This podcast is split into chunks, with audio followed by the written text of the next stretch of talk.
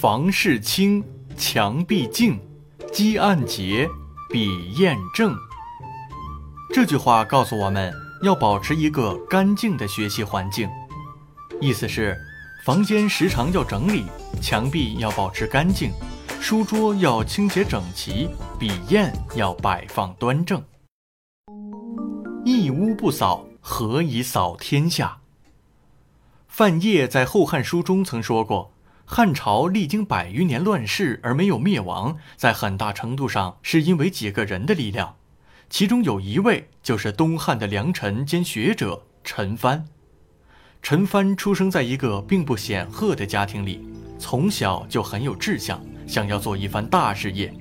因为书香世家的传统，也因为读书是他实现理想的捷径，所以他总是特别用功，生怕浪费一点时间。在他的屋子里，到处都可以见到书的踪迹，桌上、床上、小凳上。这天天气很好，陈帆坐在庭院里看书，他神情专注，以至于有客人来了都没有发觉。来者是陈帆父亲的老朋友薛勤，他有一段时间没到陈家去了，这天正好顺路拜访。薛勤一进门就看见了正埋头读书的小陈帆，他没有立刻打扰他，而是在院子里的小径上慢慢踱着步朝他走了过去。这个院子似乎与他上次来的时候不太一样。薛勤细细打量了一下周围，发现院子里杂草丛生，还有纸团之类的杂物散落在其中，他不禁皱了皱眉头。待他走到跟前，陈帆才抬起头来，亲切地和他打了声招呼。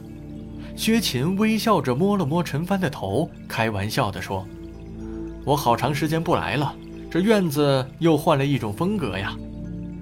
陈帆这才好好看了看四周，不好意思地答道：“这几天孙伯伯回家了，院子就没有好好整理。”哦，我还以为是故意弄成这样的呢。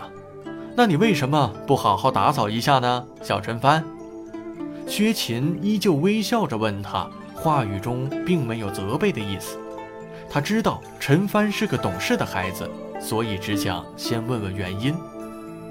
陈帆扬了扬头，不假思索地回答：“我长大以后是要为国家做大事的，所以现在要抓紧时间读书。这打扫房子的活儿，除了浪费时间，还有什么用呢？一屋不扫，何以扫天下？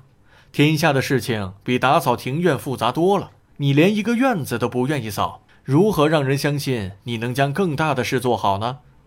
薛勤反问道。陈帆无言以对，沉默地低头思索。好孩子，你很聪明懂事，但不要小看了这些所谓的小事情。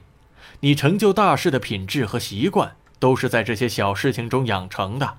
薛晴看着不作声的陈帆，温和地说。陈帆恍然大悟，不好意思地笑了笑。薛伯伯，我明白了，我现在先去把书房整理一下。然后马上开始收拾院子。从那以后，陈凡每天都将庭院打扫得干干净净，将自己的书桌收拾得整整齐齐，逐渐养成了有条不紊的好习惯。这种不论大事小事都认真对待的态度，不仅让他在学问上不断精进，还使他在为人处事上更加成熟稳重。